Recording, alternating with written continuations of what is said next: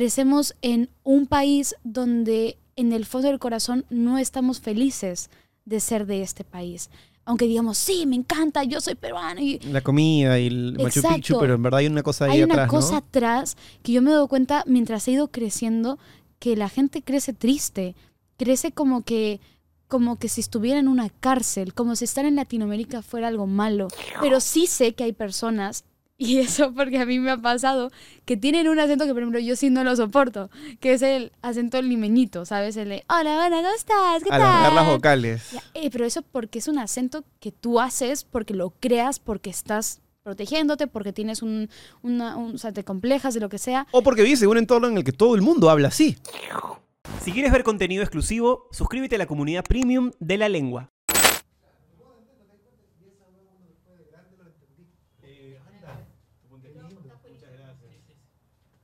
Chino es nuestro productor musical. Ya, ya. Qué buena. Acá me siento, ¿verdad? Sí, por favor, sí. Cuéntame si te escuchas bien con los audífonos. Ponte cómodo. Hola, hola. Hola, hola. Ya, perfecto. Escucho Sí. perfectísimo. Retorno, todo, todo bien. ¿Tú también, chino, todo bien? Perfecto. Acuérdate. Hablar al Me, has visto, ¿no? Mira, la, la precisión. ¿Ah? Sí, el tema es cuando agarras la guitarra y se va todo el carajo. Sí. No, Que pero. Él, él viene cada vez que tenemos algún invitado así, musical, porque es nuestro, nuestro productor musical y, y es Eh, compositor y productor. Ah, perfecto. pero ya. tiene el gran problema de que cuando está hablando, Ya. se relaja y empieza a hacer esto. Y de ahí el editor lo quiere reventar porque no se escucha un carajo. Ah, ya. Claro, o sea, Entonces le digo, es que- "Carajo, habla es que hay un micro". momento que me pongo a hablar así, oye, no te creo, como si fuera una sala, ¿no? ¿Empezamos? Empezamos. 3, 2, 1. Amigos lengüeros, hoy programa especial. ¿Por qué? Porque les tengo una noticia. Nuestro querido Chino Frank está enamorado y por ende hace huevadas. Hemos tenido un pequeño problema con las tarjetas, les cuento. Entrevistamos, o mejor dicho, vino al programa Quique Neira con el chino Sabogal y se armó una conversa de música caviar puro. Pero, como el chino está enamorado, anda pensando en sabe Dios qué, y las tarjetas las formateó. No hay más, se acabó la información. No fui hoy. Ay, así, barájala. Pero tenemos el audio hermoso y tenemos la grabación de nuestra querida GoPro. Así que lo que vamos a hacer es hacer la chamba, clip por clip, mía, para que puedan tener dos camaritas y podamos clipearlo de manera simpática. Medalí, nuestra editora, va a hacer magia. Va a poner tomas de apoyo para que tú que estás en tu casa puedas llevarte un contenido divertido. Así que de arranque te pedimos disculpas, échale la culpa a él, pero vamos a hacer nuestro mejor esfuerzo poniendo el pecho a las balas para que esto salga bien. Así que hoy, programa novedoso, divertido, distinto de la lengua. Vamos con fe.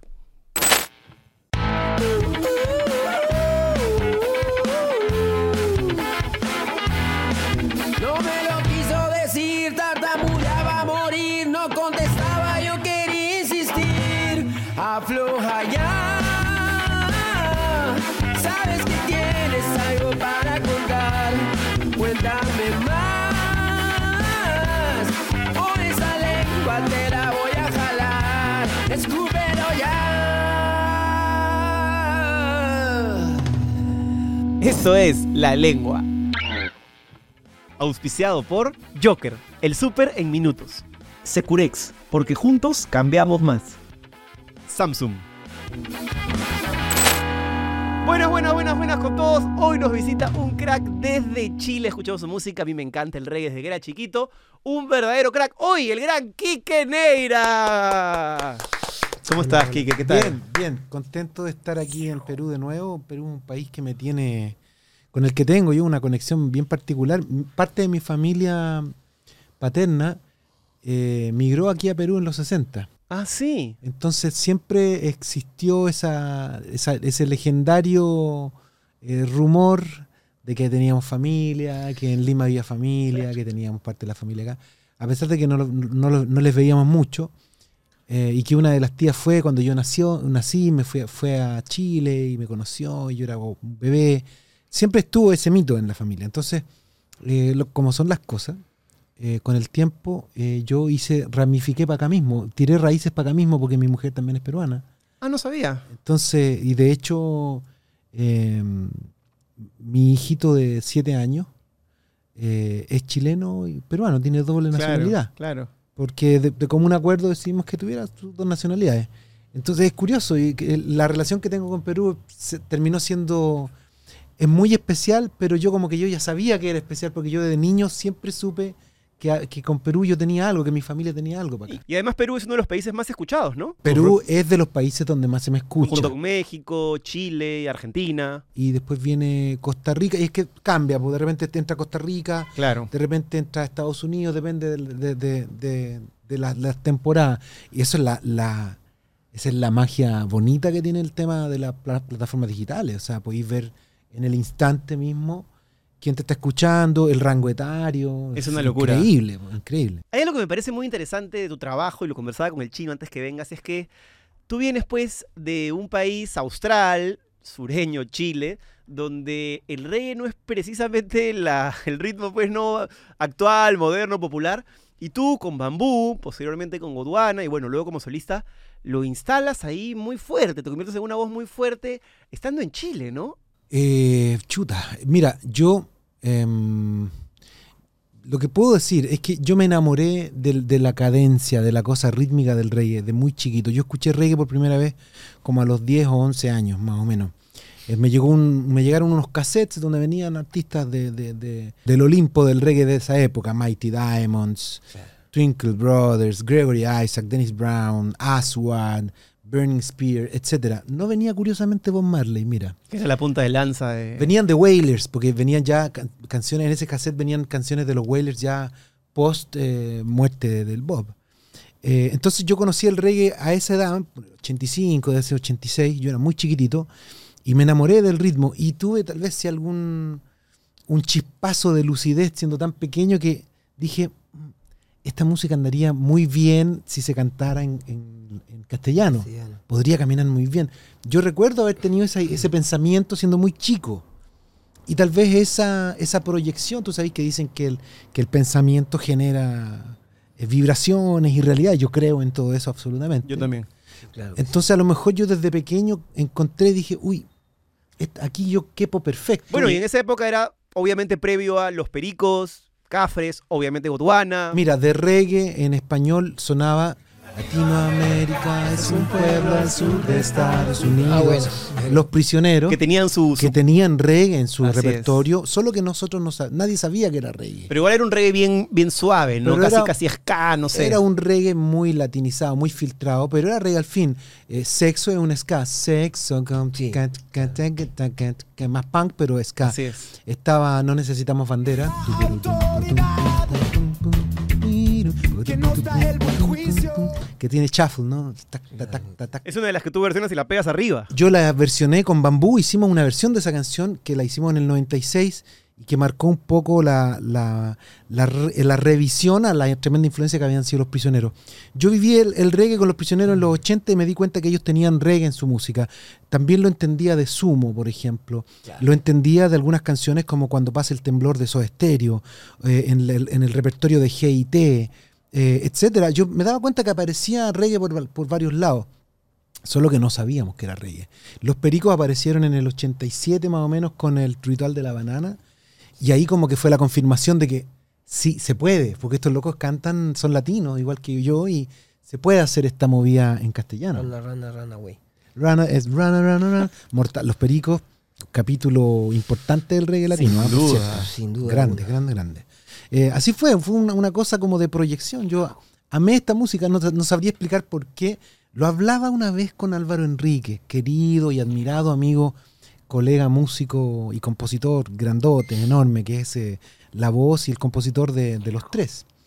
Eh, y lo hablábamos alguna vez con Álvaro, él me decía, yo entiendo, me decía, claro, tú te enamoraste, me decía él, de un, te- te enamoraste de un folclore que venía de otro lado y te, metiste tanto que te especializaste en ello. O sea, lo entiendo, me decía el Álvaro. Es curioso, es una historia curiosa, pero es bonito. Más curioso todavía en los 80, ¿no? Porque claro, en el 2023, con las redes sociales, un poco todos somos ciudadanos del mundo. Pero en los 80, pegar con el reggae de una manera tan internacional es algo bien curioso. Y luego además tú te enganchas con el fenómeno cultural, ¿no? Con Jack, con Rastafari, con los dreadlocks. Claro, el asunto más, más filosófico. Eso también lo entendiste, me imagino, a raíz de la música, ¿no? Claro, mira, yo soy creyente, no tengo ningún pudor ni ningún complejo en reconocerlo. y No está de moda por estos tiempos, en estos tiempos está de moda decir otras cosas, que no, que no creo en nada. y Es cierto. No, yo Como también soy el- creyente, así que... El escepticismo. Yo soy creyente, siempre vengo de, de- o sea, pro- provengo de una familia donde siempre existió esta, mm, esta, la creencia de que hay algo más en el fondo, que no es solo lo que uno ve. Eh, entonces siempre para mí el tema de, de este Cristo así tipo, este como especie como de Brad Pitt, así, ¿no? Como tan, tan Claro, rubio, claro, tan- claro. Con la barba, ¿no? yo de chico, yo me acuerdo desde pequeño y me cautivaba la historia de Jesús y todo eso, pero me, me hacía ruido el, el relacionar a este, al Jesús que mostraba que era este gallo como gringo, así como que no, no, no me cuadraba, pero sí, eh, pero Palestina está al norte de África, decía yo, pero qué extraño. Bueno, Claro. cuando yo conocí la historia de, de lo que involucraba eh, el rastafarismo en el reggae, que en el fondo es un, un vuelco hacia entender el cristianismo original, el cristianismo ortodoxo. Claro, es un movimiento de reivindicación, ¿no? Exactamente. Y yo cuando, cuando entendí eso dije, ok, claro, un Cristo negro más parecido al Cristo original. Y me gustó y respondió a esas preguntas para mí. Y yo dije, esta, esto era mi camino, lo que yo buscaba, el, un cristianismo eh, no necesariamente filtrado a través de Roma, sino que un cristianismo filtrado hacia, la, hacia donde está la cuna del, del- del Nilo en el fondo, y que es donde aparecieron las primeras iglesias cristianas que, que- que se conocen. Por eso me metí y me, me- me respondió también en ese lado, o sea, a mí me, me- tocó así. O sea, te tocó por el 360 todo. con todo, claro. Y yo me metí ahí y dije, bueno, aquí está mi camino. Y me han pasado cosas increíbles. O sea, he podido. Hay un disco mío por ahí donde hay una canción que escribí con Kimani Marley. Y, en el, y en el crédito de la canción dice Neira Marley. Y es como que. ¡ah! Ahora con Joker, ir al súper quedó en el pasado. Olvídate del tráfico y de perderte entre colas y pasillos. Descarga el app Joker y recibe en minutos frutas, verduras, pañales, vinos y mucho más en la puerta de tu casa. Encuentra el app Joker en el QR que ves en pantalla, disponible para iOS y Android. Ya sabes, si necesitas algo urgente, haz el súper en Joker. Gracias Joker por estar con La Lengua. como, es como un sueño. Es como un mí, sueño, ¿cachai? claro. Porque esa- yo ese apellido ¿Y es qué, muy y- pesado. y qué- qué experiencias recoges de haber grabado? ¿Llegaste a grabar en Jamaica? grabé en Jamaica, claro, grabamos un disco con Gonguana, grabamos un disco, el último en el que yo participé, el 2002, 2003, que se llama Made in Jamaica, por cierto, donde viene Ignorancia y viene Felicidad, que es el gran hit de ese Tremendo himno, Tremendo. además de tu... Ignorancia es un temón también. Ignorancia es Claro, una gran un canción. temón. Y aparte es lo que te está diciendo socialmente la letra, pero creo que con felicidad ya es... ¿Qué- Mega hit. ¿Cuál crees que es tu mayor hit? ¿Felicidad? ¿Sentimiento original? Porque ambas canciones son... Mira, ambas canciones son tan representativas del reggae latino. Eh, tú, tú escucháis en cualquier parte del mundo. Tan, tan, tan, tan, ya, yo sé que- Sí, sí, sí. No, no necesitas más. cual, claro, Ese punteo es brutal. Ya ni siquiera se tienes que decir taca, taca, tan, Chino, Ya por no favor, tienes que ahí, decir. ahí tienes la guitarra, regálame un No. ratito para que a ver si es que sale algo bonito por, favor, aquí. Quique. Claro, es, es, es, eh, es una canción que se identifica de inmediato. Cualquiera de las dos podría estar en el ranking. Pero tengo muchas otras también. En Chile hay éxitos más locales en Chile como hay una canción mía que se llama Cosas Buenas, por ejemplo. Sí, claro. Y esa canción, yo gané premio, gané como mejor compositor del año 2005 en Chile. El mejor compositor de canción, imagínate. un Como te lanzas como solista, además, Ya ya. estaba solista. eh, gané también otro premio por el Colegio de Periodistas como mejor voz masculina de Chile de- por la misma canción. Entonces, Y el rey de. Son muchas El rey de canciones. reyes está andando muy bien. y el rey de las redes que está andando bien. Ahora vamos a hablar de eso porque además está muy divertida. la- muy fuerte también, el tema, muy actual.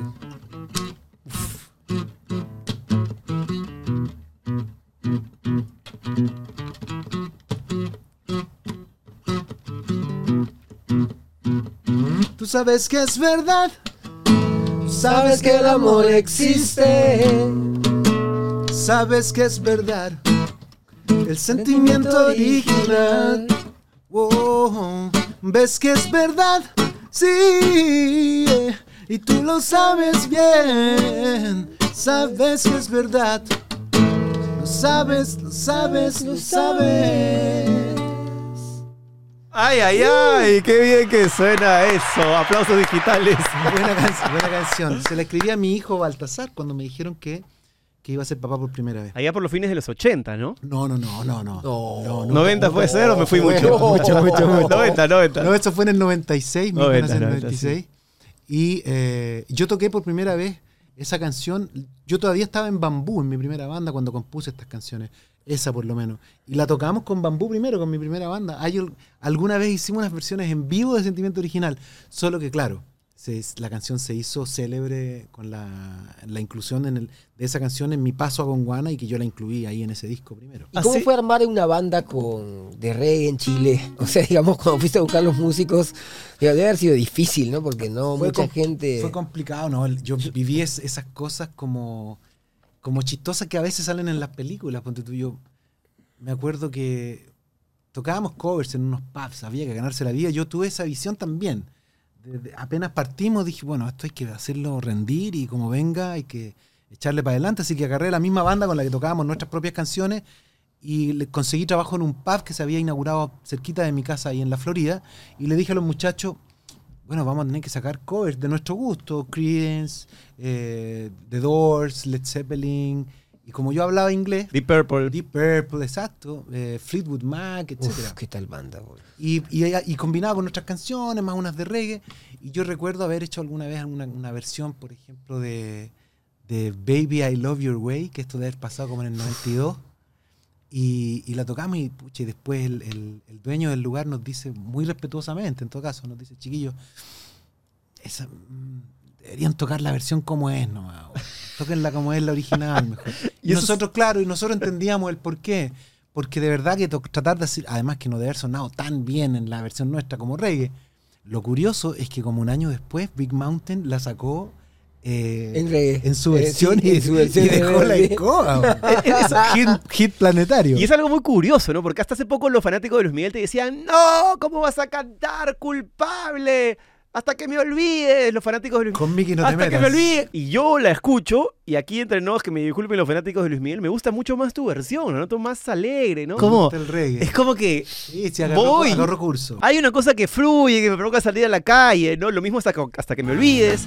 Y de hecho, más atrás también, como el baile de los que sobran de los prisioneros, esa versión me encanta. Hay una cosa ahí como... Lo hicimos. Mira, claro, yo tengo como un, un- tengo buen ojo para los covers. Sí, la verdad que sí, ¿ah? Tengo buen ojo porque he pod- porque tampoco se trata de que cualquier canción podéis versionarla. Tenéis que versionar una canción donde la melodía eh, no, no tenga que ser eh, tan brutalmente intervenida a la hora de armar la nueva versión. Tiene que caminar bonita la melodía, porque ahí está la, ahí está la magia de la composición original. Porque tampoco me gusta eso de hacer una versión que no se parece en nada a la original. Porque si, si así la. O sea, si te decidiste de hacer un cover, es porque amáis la versión original, tenéis que respetarla un poquito. Y también tienes buena espalda para los martillazos de los fans que, claro, al principio no la valoran, pero de ahí les gusta, te agradecen, ¿no? Yo saqué, yo estaba viendo eh, la serie, como millones de latinoamericanos estaba viendo la serie del primer, la primera temporada, capítulo 4, cu- se cuenta la historia de por qué Luis Miguel, o en qué escenario estaba Luis Miguel cuando graba Culpable o no. Gran canción de Juan Carlos Calderón, Puf, por cierto, uno de los mejores compositores de nuestra, de nuestra raza latina. Y mm, a pesar de que es español, Es que yo siempre he dicho lo mismo, es de español, Español. pero es un pianista de jazz. hispanoparlante. Es un pianista de jazz formadísimo Capo. y es un monstruo. Y él había compuesto Mocedades, a Claro. Nino Bravo, Cartas Exacto. Amarillas, es un O sea, monstruo. tiene un montón de canciones que uno conoce y que son de él.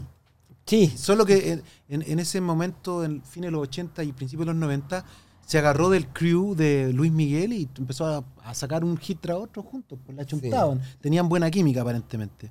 Bueno, yo me, me animo a, a- Veo el capítulo y el capítulo muestra este Luis Miguel de carne y hueso, que uno lo tenía como que era un En el Olimpo. y que era un tipo que no le entraban balas, así que no era in- inmutable. Y en, la, en el, y en este capítulo se veía que él grabó la canción pegándose un, una- un pedo de whisky porque vos, estaba con el corazón destrozado y como que lo humanizaba tan bien que yo estaba con mi mamá y con mi mujer y las miro y les digo, yo, yo podría hacer esa versión. Así salió, qué Ah, te lo loco. juro. Claro. Estábamos en el living de la casa de mi mamá, en, el- en la sala. Y mi mamá me mira y me hace, dale, hijo. Y yo miro a mi mujer y mi mujer me dice, sí, te quedaría bien. Me animé, me puse a trabajar al otro día, empecé a armar el arreglo, los bronces, lo- cómo lo iba a tocar, la, la, la. Ah, semanas después la tenía lista y estuve en condiciones de lanzarla el mismo día en que terminaba la serie, que era creo que el octavo capítulo o algo así. Salió ese domingo y yo me fui a acostar y dije, ya lancé la cuestión. Hicimos un video home y, y la subí a Spotify. Al otro día me fui a ver los comentarios a YouTube y me estaban, a- pero destrozando. ¿Cómo se te ocurre Salvaje. meterte con Mickey? Y al mismo tiempo, los puristas de Mickey, y al mismo tiempo los puristas del reggae. Obviamente. Que, venían y me decían, ¿pero qué te pasa? ¿Qué tiene que ver Luis Miguel con el reggae? Ilusame- ilusamente, porque, oye, ¿tú creís que, que- ¿tú creís que Luis Miguel no conoce el reggae? Obvio, pues. O sea, un ¿Crees tipo no tan musical. gusta el reggae? Otra Claro, vez, es como que tú no conozcas la salsa o. Son géneros, ¿no? Natural, natural. Correcto. Bueno, la cuestión es que yo quedé ahí y, claro, y lo primero que pensé, dije, bueno, pero Gregory Isaacs en los 80, Sugar Minor, todo ese, ese reggae que se llama Lovers Rock, la versión de Culpable no, es un Lovers Rock, es un Robot Style, tu- papa, un Robot Style, pero eh, latinizado con acorde, con una cadencia de acordes que es como latina. ¿Por qué se espantan tanto? Oye, empecé a contestarle a todos. Oye, no me crucifiquen tan rápido, escuchen la música. Escuchen la música, dejen que la música les fluya primero y después me critiquen. Denle un respirito, claro. A los 15 días estaba en el, en el noticiario central de, las noti- de, un, no- de un canal de televisión eh, abierto en Chile. Quique Neira versiona a Luis Miguel y era noticia a nivel, a Como, nivel nacional. Como, como, como, ¿qué pasó? Bueno, eh, Quique Neira acaba de hacer una locura y esa locura está llamando poderosamente la atención. Cuento corto, al día de hoy, si tú te metías a mi perfil de Spotify, culpable o no, es la número uno de mi top 5. Tiene 20, tiene 20 millones de streams. Ey, si vas a cambiar dólares, hazlo rápido, seguro y de manera digital. Si quieres ahorrar en dólares para tu próximo viaje, pagar tus cuentas o empezar a invertir, bájate la app como Securex Perú o ingresa a la web www.securex.pe. Utiliza mi cupón LENGUA por 50 puntos y mejora aún más el tipo de cambio en todas tus transacciones. Gracias Securex, porque juntos cambiamos más. Y, y yo digo, pero yo no tenía, que- en mis cálculos no estaba que Luis Miguel pasara por mi carrera. ¿no? loco. Ahora me ando encontrando similitudes con Luis Miguel por todos lados. Pero hay como, hay como una cuestión. eh, yo me acuerdo que una vez le dije a un amigo que me gustaba. Un amigo que teníamos una banda de rock y me gustaba mucho. Pero a mí me gustaba algunas canciones de, de Ricardo Montaner. Ajá. ¿no? Y encontraba que. eh, y, y estábamos soltándonos, confesando algunas cosas, ¿no? Porque yo tengo que confesar que a mí no solo me gusta el rock, ni me gusta solamente eso, también me gustan estas cosas. ¿no? Por ejemplo, y él me decía, me gusta, por ejemplo, también tal cosa. Y, y yo le decía, y a mí, por ejemplo, algunas cosas de Ricardo Montaner. Y me dijo, ah, no, no, no. O sea, Hasta ahí no llego. como- hasta ahí no llego. O sea, me paró. O sea, yo creo que es un poco eso. Hay como una especie de, como si, si los géneros fueran equipos de fútbol. Como que tú eres de prejuicios, River, claro. tú eres Sí. de Boca. Y si tú eres un rockstar, ¿cómo vas a escuchar algo que es así cortavenas, no? Qué, qué- qué ridículo. Pero ahí tú, ahí tú decís, oye, pero que, pero si, si, si lo medís con esa vara, ¿y, y dónde queda Patience de Guns N' Roses? entonces? Que- ¿Cómo hacemos? Porque esa la podría haber cantado Montaner fácilmente. Y Switch y Man Switch también era un, era un baladón, que lo habían choteado al inicio. Claro, no, no, yo, a mí, ¿sabéis qué me pasa? Que a mí me gusta la música bonita. A mí la música que me produce cosas no me importa quién sea. Correcto, ya después le pones la etiqueta, ¿qué importa? Tú eres bien melódico, Quique. A mí me- Tien- Tienes una me- tendencia mucho a ser súper melódico. Y de hecho por eso me gusta tanto el reggae, porque el reggae, si tú te fijáis, un- la característica eh, común de todos los cantantes del reggae, de Jamaica sobre todo, es que son brutalmente afinados. Todo en melodía. Incluso el, ra- el, el ragamafineo. Lara Mercy. El tipo está todo el rato en el, en el acorde. Son Sí. brutalmente afinados. Entonces, claro, soy melódico, pero melódico porque me gusta cuando va combinado con una, con una rítmica interesante. Sí. Eso a mí me... Jamaica no problem, qué lugar hermoso además, ¿no? Jamaica, un Que lugar- debe haber sido una cosa que te debe haber complicado bastante al comienzo.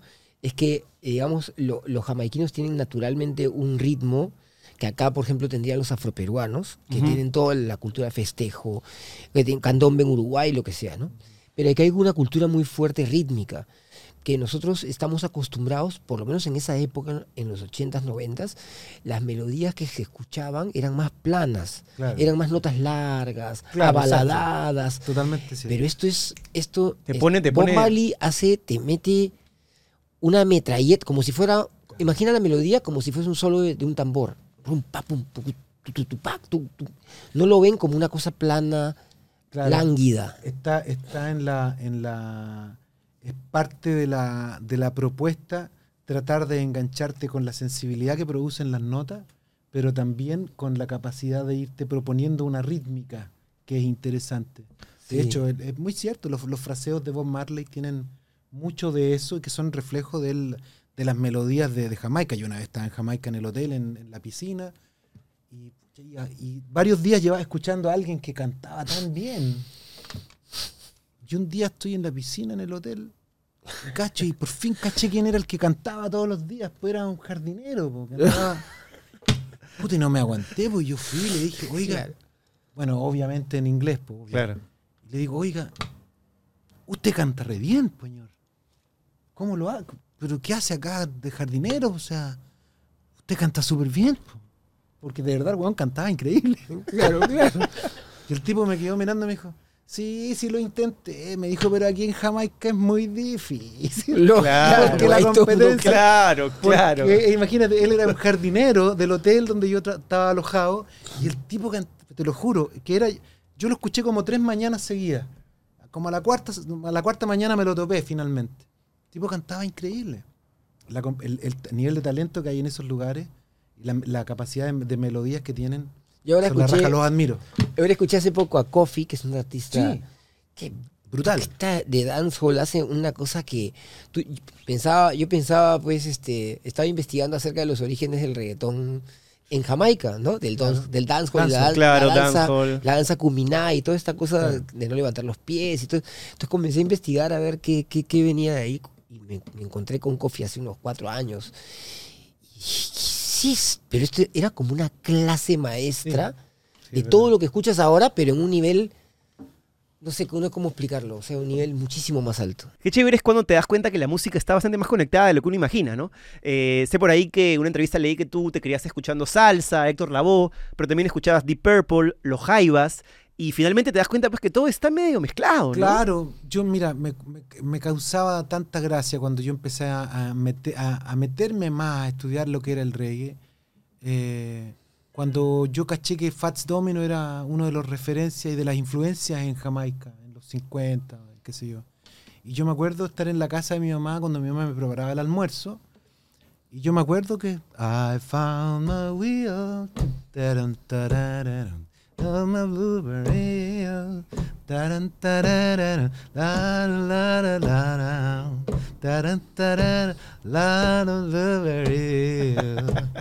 Yo escuchaba eso cuando yo era chico porque mi mamá escuchaba eso todas las mañanas y, y aparecía, no sé, Neil Sedaka, eh, Polanca, Brenda Lee y en el fondo los Platters y en el fondo era la misma música. Era exactamente la misma música. Le cambiaban un poquitito las armonías, la tiraban un poco para allá, un poco para acá. Me, me causó mucha gracia cuando fui grande y me enteré de las cosas que habían en las influencias base, base del reggae, que yo había tenido la suerte de escuchar mucha de esa música sin tener idea lo, que me, lo mucho que me iba a servir, lo mucho que me estaba nutriendo y preparando para mi etapa de, adulto cuando iba a decidirme a, a cultivar y, y ser una especie como de investigador del reggae, que es como, si es que me tengo que ver como una, Una definición. una definición para mí, para lo que yo hago respecto del reggae, yo soy como un investigador del reggae, soy, estoy enamorado de esta música, pero al mismo tiempo me he dado la pega de investigar lo más posible los porqués de las frases, de las rítmicas. Y eso, una vez que logro mis conclusiones, he tratado de llevarlo a, a la realidad latina para que tenga un- para que sea genuino, porque yo no quiero, yo he tratado, he hecho el esfuerzo por tratar de no cantar tampoco imitando necesariamente el canto jamaiquino, sino que trato Es de verdad. cantar como un cantante latino, que se noten los Andes en mi, en mi manera de Y, cantar. y aparte lo loco es que de Jamaica pasa en Chile, o sea, no es que pase pues, en un país cercano tipo Panamá, ¿no? Y eso me parece tan loco de la música que te pueda conectar estando tan alejado y terminar siendo, pues, claro, culturas parecidas, ¿no? Y, y, en- y entonces todo, mencionaste los platters, es una uf, Ay, qué, buena tal música, ¿no? cantidad de, qué tal las armonías, qué tal es. Brutal. Pero yo, yo me, me preguntaba, ¿no? El tema social, ¿cómo surgió, cómo lo conectaste a la hora que dijiste, oye, porque tú, tú, tú, tú a diferencia de otras personas lo abordas desde la buena onda, Sí, ¿no? claro. O sea, tú lo abordas desde el, como desde el amor, desde, el- desde Claro. una crítica desde, de- diferente a, No hay tanta protesta tal vez como en ¿Quién otras sabe? canciones que están Yo- más yo, por ejemplo, viscerales. Veo, veo Los Prisioneros, que era también una de mis bandas favoritas en un momento. Pero ellos eran más contestatarios, más Total. un poco más cínicos también. Si no te gusta, ¿Por qué no se van? país, Sí, ¿por qué no se van? Es el himno eso, Mars- ¿no? Más capacidad de sarcasmo que tenía también Jorge para escribir unas cosas Exacto. increíbles. Sí, Pero bueno, es otro estilo, ¿no? El tuyo yo- ha sido más desde otro lugar, ¿no? mira, yo son coincidencias, porque yo he creído en eso. De pronto, de pronto las propias carencias que uno tiene en su propia experiencia de vida, le va a ir tomando el peso en el tiempo y vaya entendiendo que, que cualquier proyecto que tú te propongáis, si no tiene involucrado el amor como, es, como, como combustible en ese motor, no sirve de nada, no, no llega. Claro. Entonces yo he tratado de, de- de ser honesto en eso, de ser, em, de ser verdadero conmigo mismo en términos de que si quiero escribir y quiero llegar a, una, a proponer una letra que dice tal cosa, trato de proponerla des- desde aquí porque eso fue lo que yo entendí cuando yo fui a Jamaica y cuando tuve a mis maestros, eso es lo que ellos me decían, ¿cachai? Que, bueno, no, no, no, no tiene ningún sentido plantear toda una lucha si no vaya a, ver- no vaya a ponerle un- una cosa amorosa, una ser gentil, ser ¿me entendí? Era una cosa Claro. que yo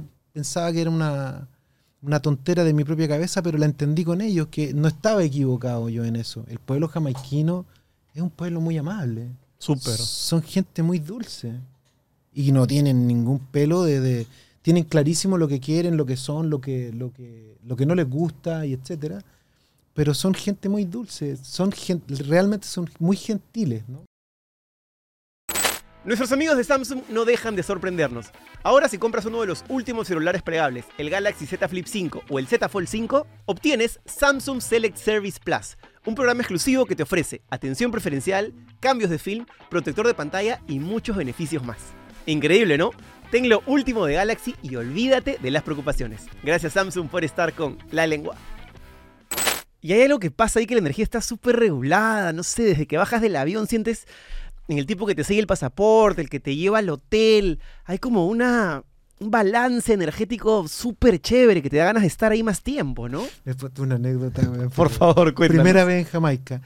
El lugar de- de- del, el lugar del aeropuerto donde nos recibían a los que íbamos llegando era como un galpón, una cosa extrañísima, un galpón. Sí, sí, sí. Muy extraño, muy roots, muy roots. Llega el, polic- el, el policía de mig- migratorio, ¿verdad? Y me dice, me dice, em, What's your purpose? Why are you coming to Jamaica? Y ya a nosotros nos habían dicho la instrucción de que nosotros no podíamos decir que íbamos a nada de tra- trabajo musical, nosotros íbamos en vacaciones. No, le digo yo, no.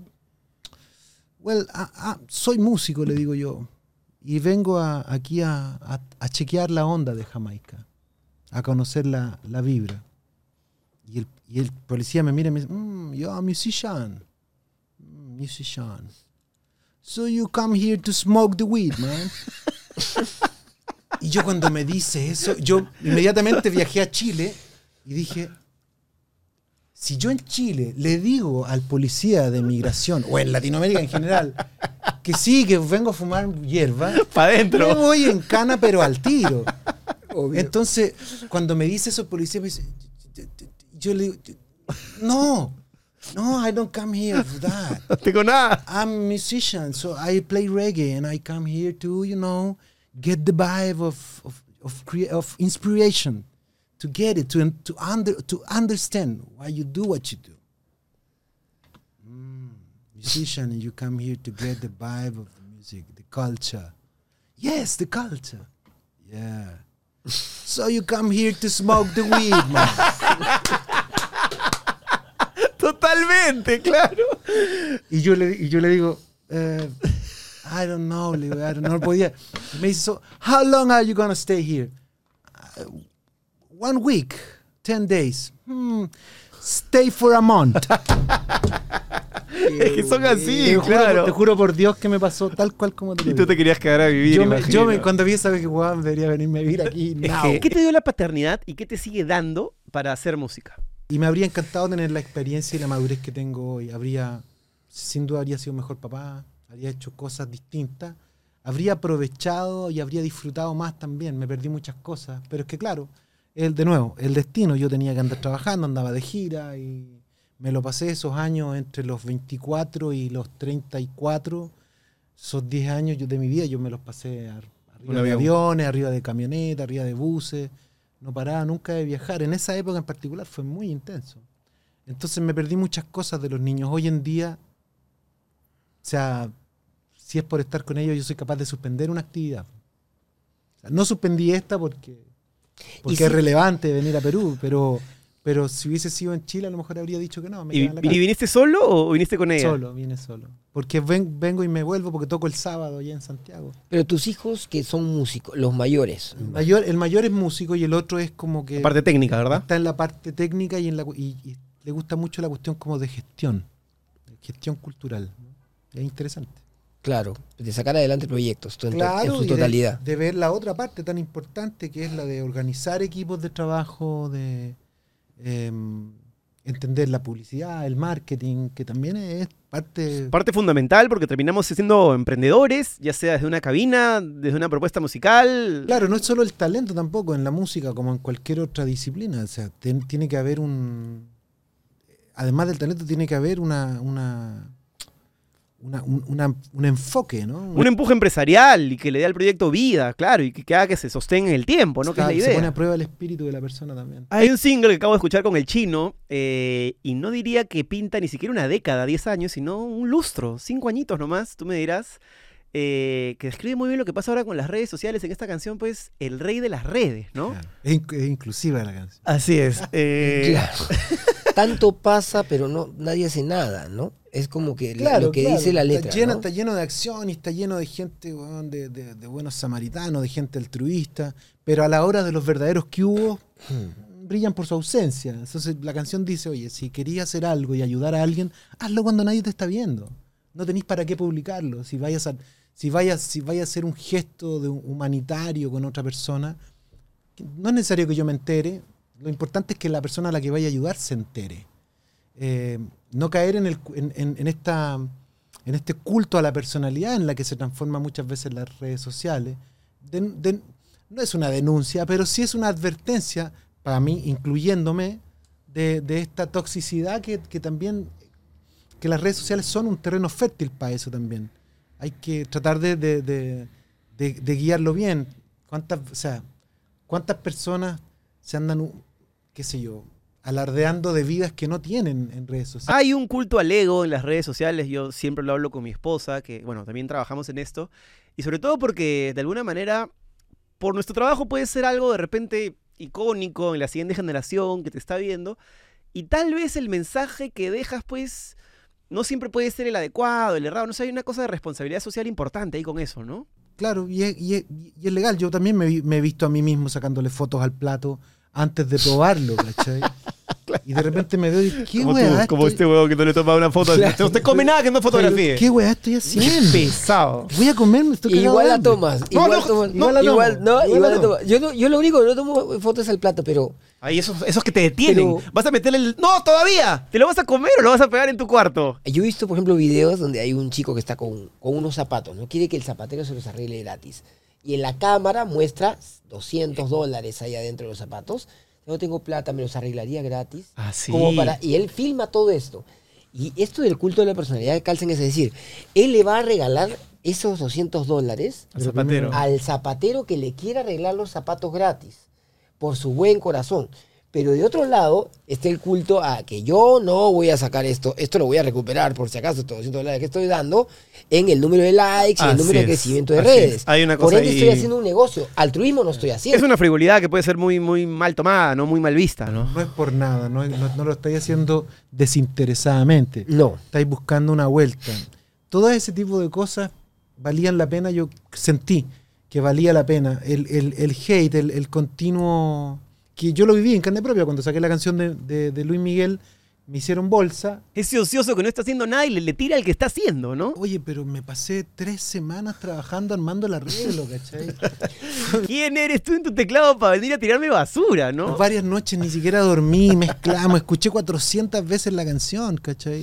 Es un trabajo pesado que no... ¿Tienes un estudio en tu casa, Quique? Yo tengo un estudio, sí. O sea, ¿Y armas tú tus cosas eh, dentro del estudio o tienes un, ingeniero que viene, te apoya? Tengo, grabo yo todo, produzco yo todo, eh, genero los arreglos, los registro, pero el proceso de mezcla lo hace el ingeniero con el que yo trabajo, que es eh, mítico. Oscar Chico López, un súper ingeniero que ha estado en discos de... Ha trabajado con todos los, grandes de, de Chile, con La Ley en la época en que estaba en la principios de los 90, eh, con Miriam Hernández, con De Quirusa, etcétera. You name it. Ha trabajado, pero Lucy Bell, seco. Yo tengo la suerte que trabaja conmigo y él es el que mezcla mi... mi- Y de la mezcla, la proporción, ¿cómo es? O sea, ¿tú llegas con un 80% y él agrega su 20%? ¿O de repente tú llegas con un 100% y él le baja 50% y le pone su onda, su impronta? Porque hay que ceder, no es una negociación. Bueno, hay que- ahí está la conformación de equipo, es clave. Yo me, me entiendo muy bien con el Oscar, entonces tratamos de... Yo le, le hago ver a él lo que yo creo, lo que yo siento que la canción es y para dónde hay que llevarla. Y él más o menos va interpretando o trata de interpretar lo que yo le propongo, lo que yo le digo que la canción necesita. Es un muy buen ingeniero y es que somos amigos también, eso Ah, también claro. es clave. Trabajamos codo a codo y, nos encerramos hemos mezclado. Desde mi primer disco en solitario, Eleven, del 2003, de ahí para adelante que vengo trabajando con Oscar y ha mezclado muchos de mis discos. Él es el que le pone el sello a la- al sonido y por eso suena tan bien, porque él es muy bueno, entiende mucho también de pop. Efectivamente, eso iba a decir, en el Rey de las Redes hay una cosita media pop, media blues, ¿no? No lo había escuchado yo antes en, tu- en tus canciones, como que había ese detalle. A mí me encanta el blues, soy blusero de corazón, pero es verdad que no, no, no lo había explotado tanto en una composición netamente, le había puesto elementos del blues a algunas canciones, pero en el Rey de las Redes se nota un po- un poco Podemos, más. pues, chino, tú que le has ensayado, podemos meterle una No, por favor, ahí está. Yo, le- yo sé, yo sé que está en do, eso es lo que sé. Está en do, claro. Ay, Se desafinó un poco.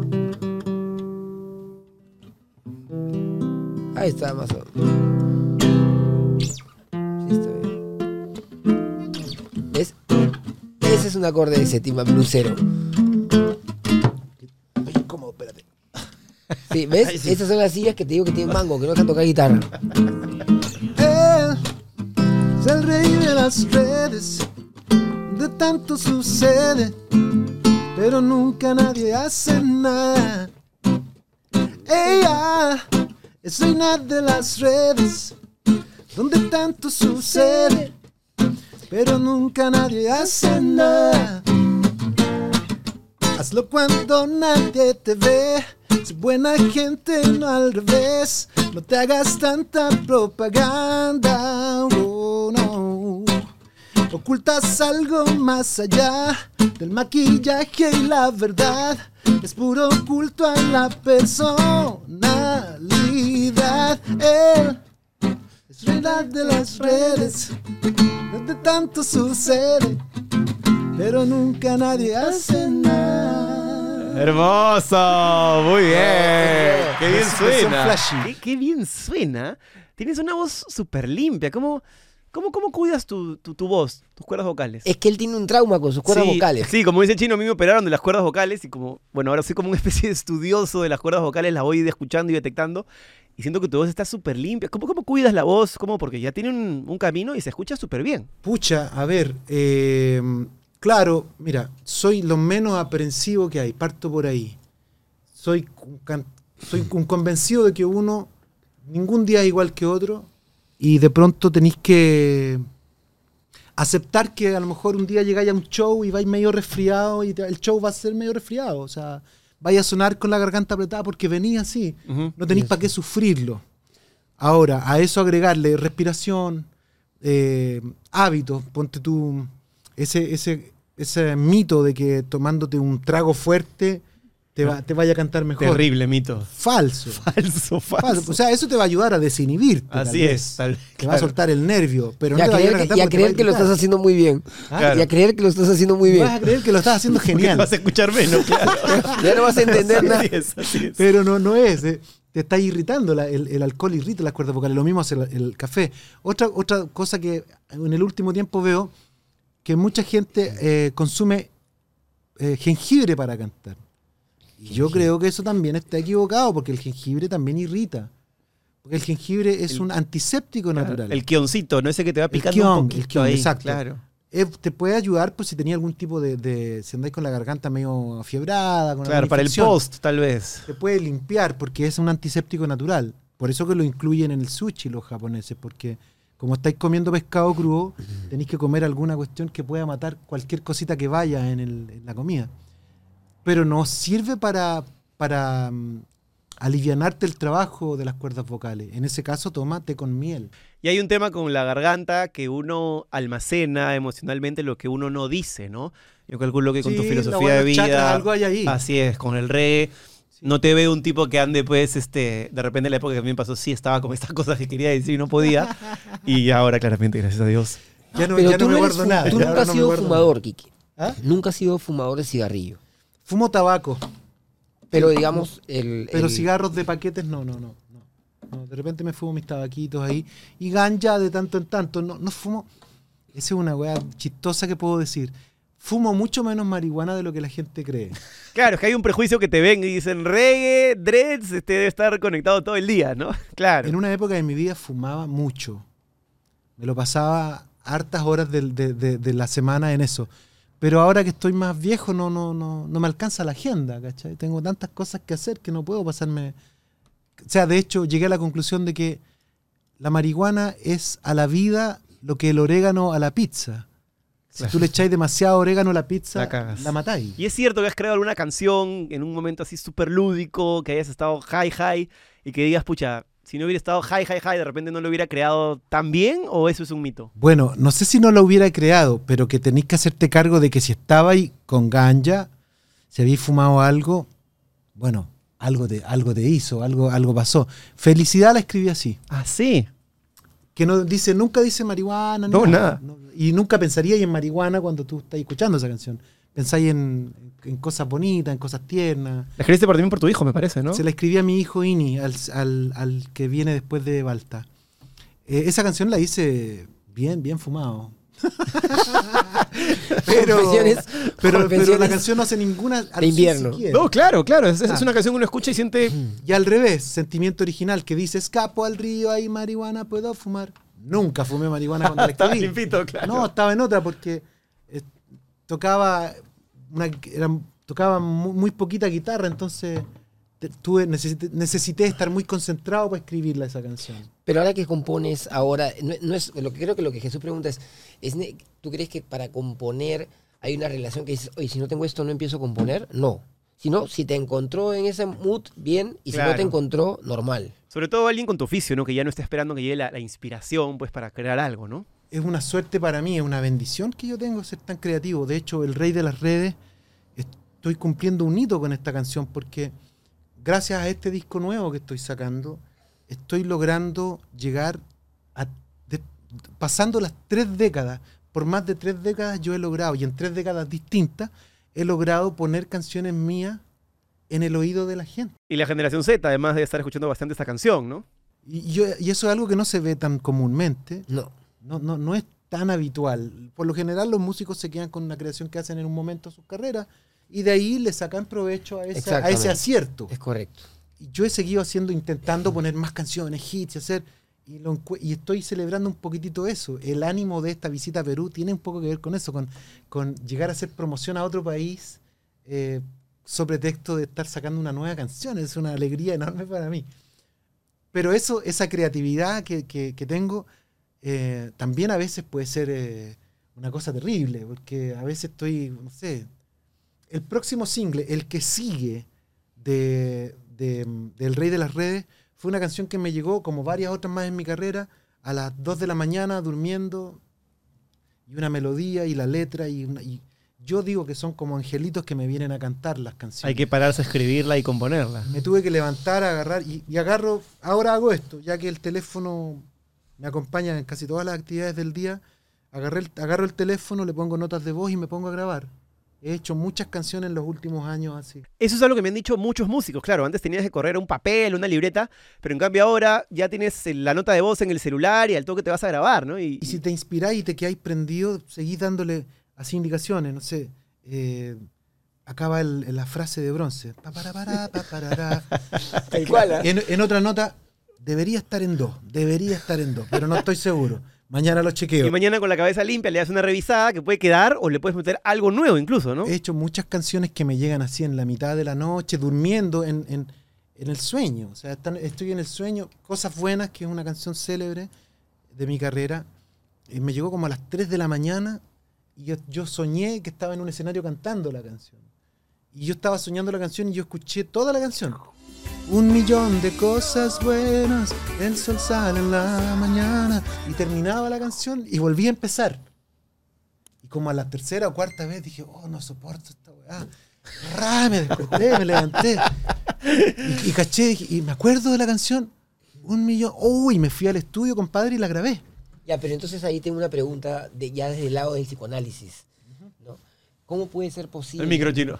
¿Cómo puede ser posible, perdón? ¿Cómo puede ser posible? Es que, Lo estabas haciendo muy bien, lo estabas haciendo muy bien, ¿no? Sí, sí, sí. ¿Cómo puede ser posible que cuando uno está dormido está en estado inconsciente? Entonces, lo que tú dices, que hablabas de esta conexión espiritual, al final, quien compone canciones sabe que hay, que en realidad uno compone, pero hay algo que, con, que te- como que uno bajara de una especie de nube, algo que te mandan. ¿no? Y eso que tú cuentas, es imposible componer una canción dormido racionalmente. Claro, no está un- usando tu es cerebro. un Napster tu cerebro está espiritual. dormido. Así es. Entonces, no puede ser. Te las, algo de, un, de una conexión te está permitiendo ser una antena Claro. que otras personas de repente no tienen, Claro, que lo pero que, que la tiene. Y ese es Y tu pum, don. y ese es tu don. Y es tú podías agarrar esa información, te conectáis a un wifi de un multi- del multiverso creativo, donde están escritas todas las canciones. Lo que único que se necesita es que uno se conecte a ese wifi para poder bajarte un par de esas. Creo Sí. yo, digo, es una, es una hipótesis. Pero, Pero, pero, es una hipótesis que, que, que, que si, si te pasa lo que le ha pasado a él, ¿qué cre- ¿no lo creerías? Sí, claro, imagino que pegando tantas canciones durante tanto tiempo, ya sea el subconsciente o el mismo consciente, uno se da cuenta que, que la está haciendo, que la está pegando. Que ¿no? no es que suene lógico, porque cualquier científico de repente dice, no, pero es que la teoría, la ley, la... pero la cosa es que eso pasa. Entonces, Hay cosas muy misteriosas que la ciencia no puede explicar porque no son, no son, no están en el plano físico, sino en el plano metafísico. Entonces, Correcto, espiritual, y hay que darle también ese también lado holístico, hay que abrir lógico. esa puerta. Y ahí espiritual, Ahí totalmente. está lo que uno ama de la música, que uno... Tú te das cuenta de que la música tiene un rol en la sociedad, en la civilización, precisamente de hacer un, de hacer un llamado a, la- a- a todas las personas a recordar que hay un, hay un universo entero que no lo vemos. Y la música y el arte te ayuda a, co- a recordarlo, a considerarlo. No, te, no seáis, no, no- o sea, vuela. Podéis volar también. O sea, en tu imaginación podéis volar también. Porque en tus sueños podéis volar. Yo he volado en sueños. ¿Han volado en sueños? Sí, a ras del Sí. agua, muchas Increíble, veces, Increíble. viendo el agua como si fuera agua. Así es. A ras del agua. Sí, dice que es cuando ya te pasaste a otro plano. No sé, estoy- yo estoy leyendo algunas cosas porque no sé nada de eso, pero como que dicen que te desdoblas Claro, claro. Y puedes comenzar a explorar otros otros otros mm, digamos lugares. Yo sé que oh, suena esto bien bien bien este No, la gente va a decir que Ah. también te habías de repente conectado con tu ganjita y estabas doblando un poquito. pero pero hay como una hay como una especie de, de- de sensación tan hay sueños vívidos, lúcidos. Vívidos, sí, claro, que tú los recuerdas. Los ves, eh, los ves, eh, en verdad, no hay como que a veces uno sueña como en blanco y negro, no ve bien, no fue define bien. cuando, cuando estás en el celular y te trae al mundo terrenal y quieres volverte a dormir, pero ya, ya no puedes, ¿no? Feo, me ha pasado varias veces. No, no puedes. Pero qué lindo lo que has dicho porque creo que es una, una algo que los músicos a veces cuando se, se banalizan mucho, se, se usan la música superficialmente, se pierden esa parte. Esa parte de sublimar, eh, de viajar mucho Hay- más a fondo. Hay un ruido con la música también que la gente nos alucina siempre sexo, drogas y rock and roll. eh, y tal vez no es así. No sé si algún momento tú lo tuviste, tal vez en tus 20s. Sí, sí, claro, lo tuve. Claro, huevié más que la cresta. sí, sí. Así. Y, pero por suerte, yo lo miro ahora y, y digo, me pasaron muchas cosas increíbles siendo muy joven. De hecho, el éxito es como una droga también. Y, y- y destroza a personas también. Vi, yo vi a personas que se destrozaron por el éxito, que cambiaron, que eran, los conocí de una manera y después del éxito eran otras personas. Ah, no te creo. Entonces, y todo eso me pasó joven. Todas, todas esas experiencias las viví muy muchacho. Muy cabro iba a decir, porque en Chile cabro es otra weá. Sí, acá está. pero aquí cabro es una mala palabra. Sí, pero sí, bueno, no sé. Muy muchacho, porque nunca fui cabro. Está bien, bueno, Pero bueno, de está bien. La verdad es que eh, siempre he sido respetuoso de todo el mundo.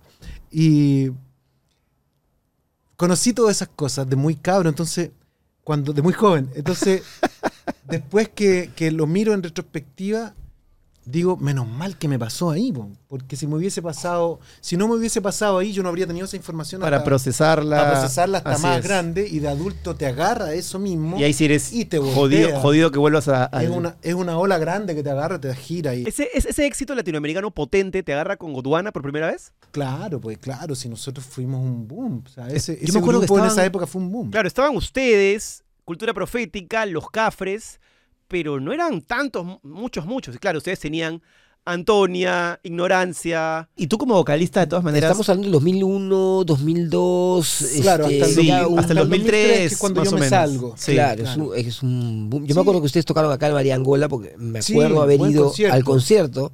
Con, con una, me acuerdo me acuerdo haber estado ahí, haber bailado toda la... excel- me pareció además alucinante la... Estábamos en un buen La momento. banda, Sí, la- buen todo, momento. todo, todo, Había todo. conexión entre nosotros. Fue un, fue un momento de, de, de coincidencia, de, de energía entre todas las, los- las personas que estuvimos en ese momento ahí. eh, conectamos en un momento muy especial de nuestras vidas, sin duda. Pero ta- también, de nuevo, ahí también hubo el mismo éxito que arrollador que tuvo el, el grupo, también fue un poco factor en que, en que cada quien se, se encerrara en sus propias realidades y en sus propios problemas y en sus propias preocupaciones y, y se, y se, se fue cortando un poquitito, por lo menos en mi caso, ¿no? Yo me fui, me fui separando un poquitito del grupo. Porque es el vocalista cuando se va de un grupo tan potente como Gondwana, pero cuando te vas tú, que eres la voz, tal vez ahí hay como un. ¿No? A mí nada, a mí no me pasó nada, al contrario, de hecho yo me salí del grupo como de común acuerdo, o sea, yo mismo, yo mismo me di cuenta que estaba la escoba adentro y estaba muy mala la energía y yo entré por la puerta me quiero ir por la puerta, también no voy a irme por la ventana, entonces hablamos y, logramos el acuerdo de que yo me iba, que yo no tomaba el nombre, nada, yo me iba a buscar mi propio camino y destino.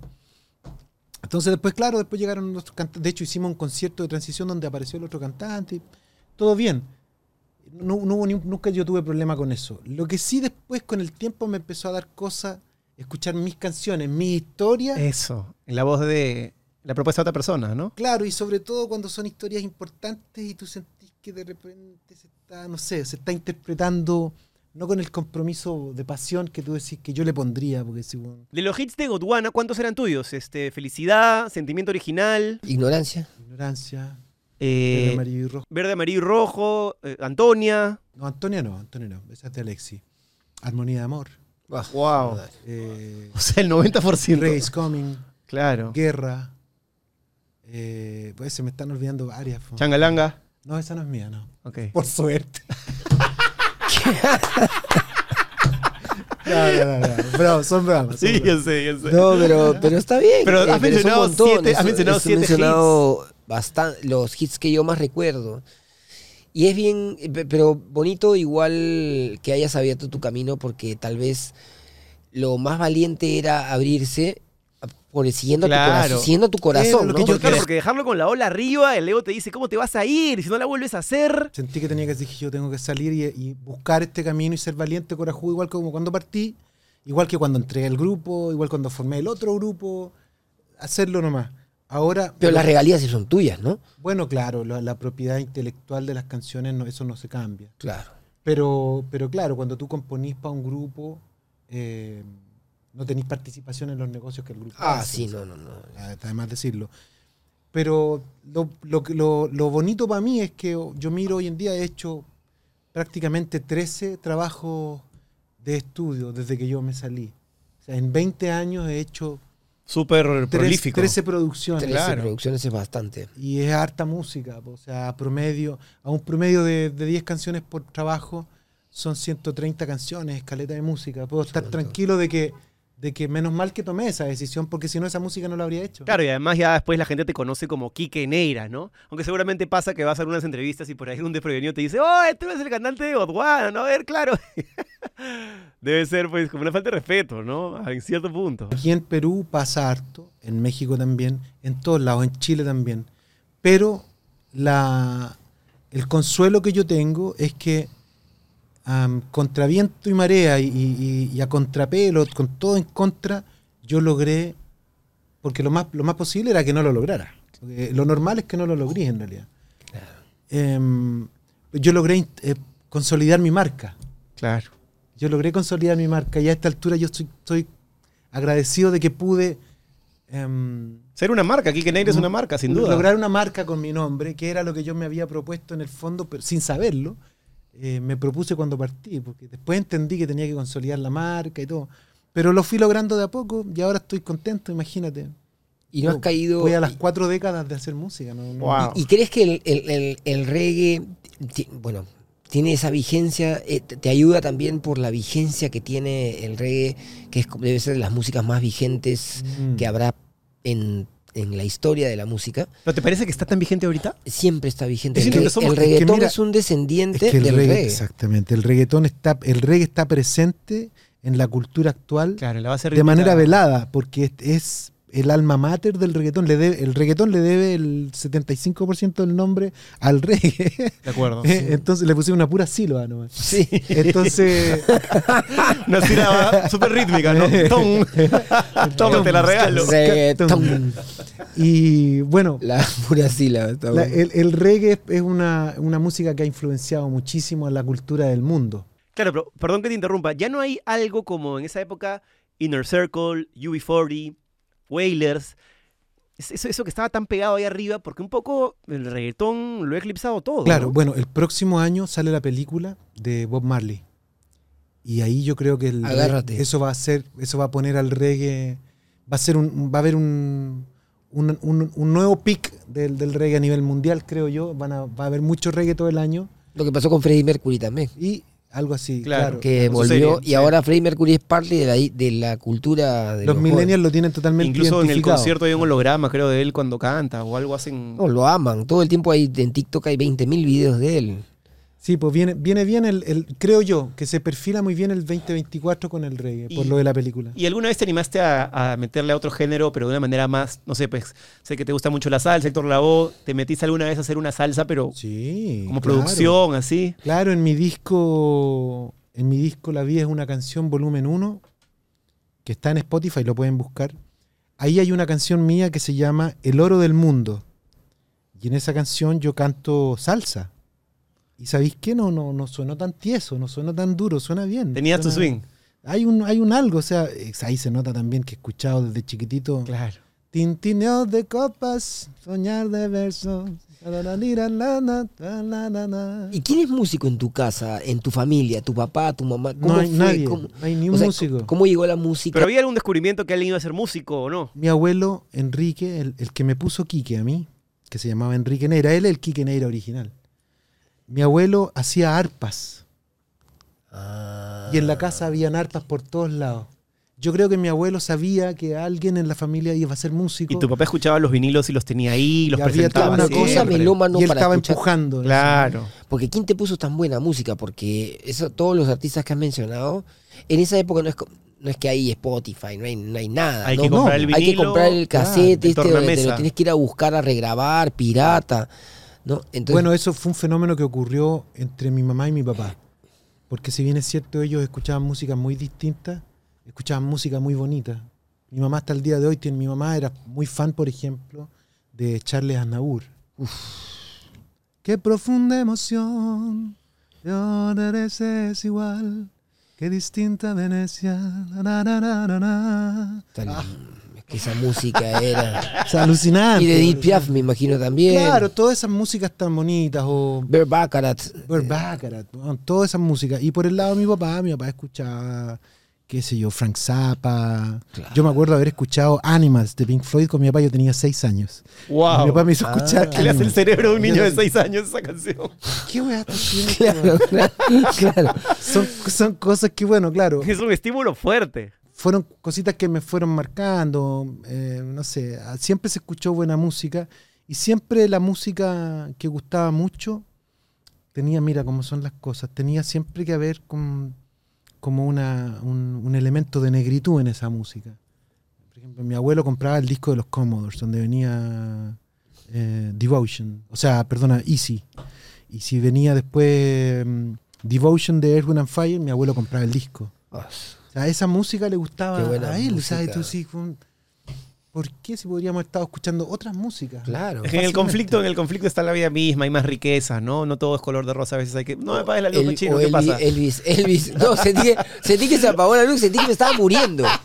Escuchamos, escuché muy buena música, tuve suerte y yo creo que mi abuelo Enrique estaba empujando esta posibilidad de que apareciera alguien en, que, que en la genética familiar lograra descubrir en la música la- eh, que había un, un potencial nuestro como familia en la música. Yo pienso que eso pasó porque aparecí yo como músico y apareció un primo, eh, mi Sobr- hermana, que, Sobrino. mi hermana que es licenciada, su hijo que es tremendo baterista, mi hijo que es bajista, y así empezó como a, a aparecer, la- se abrió un camino. ¿Y a tus hijos más chiquitos qué música le pones? Un domingo en la casa, no se están almorzando, ¿qué suena? Ya él, mi hijo más chico, el de 7, él está escuchando hoy en día eh, Anda Rayado con una canción que yo grabé con, con Ras Cuco de España, que... mm, eh, ¿Cómo es la canción? Eh, escucha bien, no de que es que con... Babilona sean las reglas. Escucha bien, no dejes que contaminen tu cabeza. Es una canción de reggae muy roots que hice con un amigo español y ya él anda pegadísimo con esa, pero así que la, yo lo ando viendo y de repente está haciendo algo en la cocina y está... Y él anda cantando. Eso es hermoso. Muy buen oído. Ya él canta muy bien. Y ni mi otro hijo también canta bonito. Y mi hija también, Ana, la grande, la de 13, también tiene muy buen oído. Toca, tiene muy buena noción con el piano y todo. Pero ya depende de la persona también que se anime a jugarse el pellejo en la música. Ese es otro punto. Qué loco. Es que debe ser, es que claro. Y, y lo loco es que ya no se van a escuchar eh, probablemente a Polanca o, a- o eso, pero. Pero. Pero escucharán la versión de la persona que fue influenciada por ese cantante, ¿no? Claro, que es una de las discusiones que yo tengo con algunos músicos más jóvenes hoy en día. Que les digo, ya, ¿tú qué, qué quieres? No, yo quiero hacer hip hop. Ya, ok. ¿Y qué estáis escuchando? Bueno, Tupac, Biggie, Snoop Dogg, Dr. Dre, Claro. Easy E. Todo lo de Calm Down y East Coast. Pero tú, ¿cachai? Que, que Snoop Dogg no, no. Snoop Dogg escuchaba a Little Richard, ¿cachai? Claro. No, no, no. no, no. Escuchaba una cuestión más blues. Claro, muy. Waters. Claro, no, no, no están en la. no- o sea, si queréis que te salga bonito, tenéis que ir a investigar esa raíz de, de- de- de influencia. Hay una información musical ahí que hizo que Snoop Dogg tuviera el. Claro. Eso va, sacó de. de,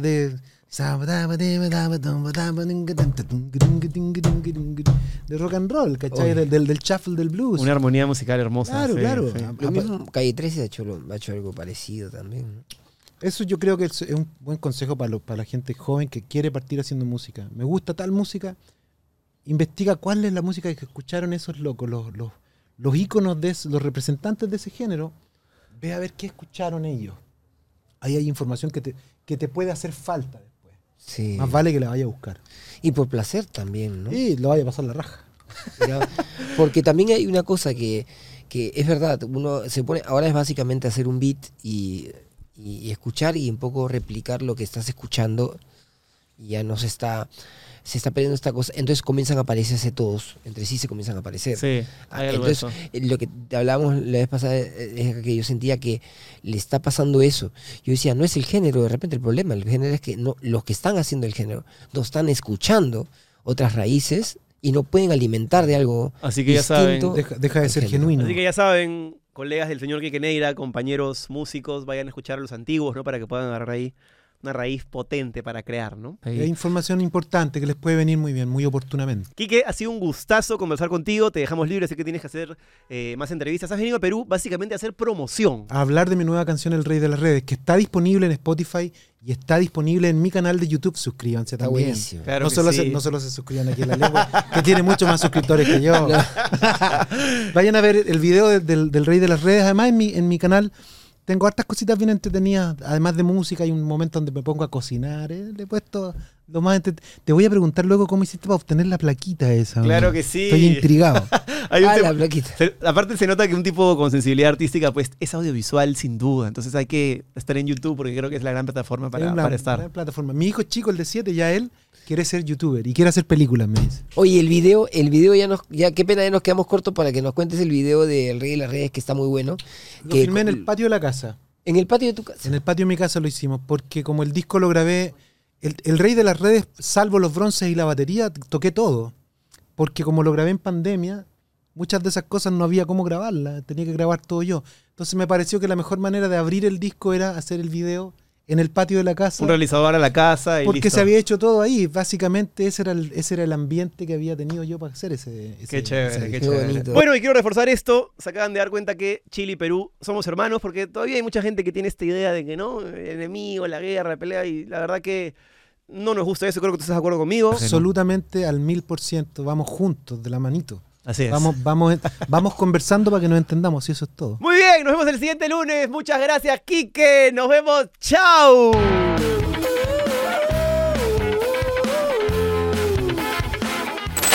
Bueno amigos, creo que hicimos una chamba bastante buena. Hemos estado una hora acá resolviendo esto y creo que ha quedado bastante bien. Parte del trabajo, hacerlo así. Estamos con un ritmo muy fuerte. Hemos tenido el show, hemos tenido Melatado, hemos tenido DT, hemos tenido Vivos, el nuevo proyecto de psicología, en fin, un montón de cosas. Pero este capítulo estaba tan bien que no queríamos eh, desecharlo. Así que espero que te haya gustado, espero que valoren el esfuerzo y espero que perdonen al chino Frank. Si no, comenta aquí lo que quieras, insúltalo o dale algo bonito. Lo que tú quieras será bien recibido, te daré tu corazoncito. Nos vemos en la siguiente. Gracias por estar al otro lado. ¡Chao! Si te ha gustado esta conversación y quieres ver más, te invito a que te unas a la comunidad premium de la lengua desde 8 soles. Tenemos tres categorías donde hay diferentes beneficios y podrás ver las cosas que no podemos poner en el programa principal con nuestros invitados. Conversaciones increíbles, cosas un poquito fuera del lugar, un poquito subidas de tono que te van a encantar. Es la manera increíble que vas a poder conocer mucho más a la persona que se sienta en esa silla. Además, vas a poder ver el contenido de Pasita, algunos videoblogs, vas a poder ver algunos programas antes que el resto de la gente y muchos otros beneficios depende de la categoría en la que estés. Es una comunidad en la que no nos guardamos nada y estarás apoyando al proyecto para que continúe mucho más. Así que nos vemos en el premium de la lengua. Por esa lengua te la voy a jalar. Escúpelo ya.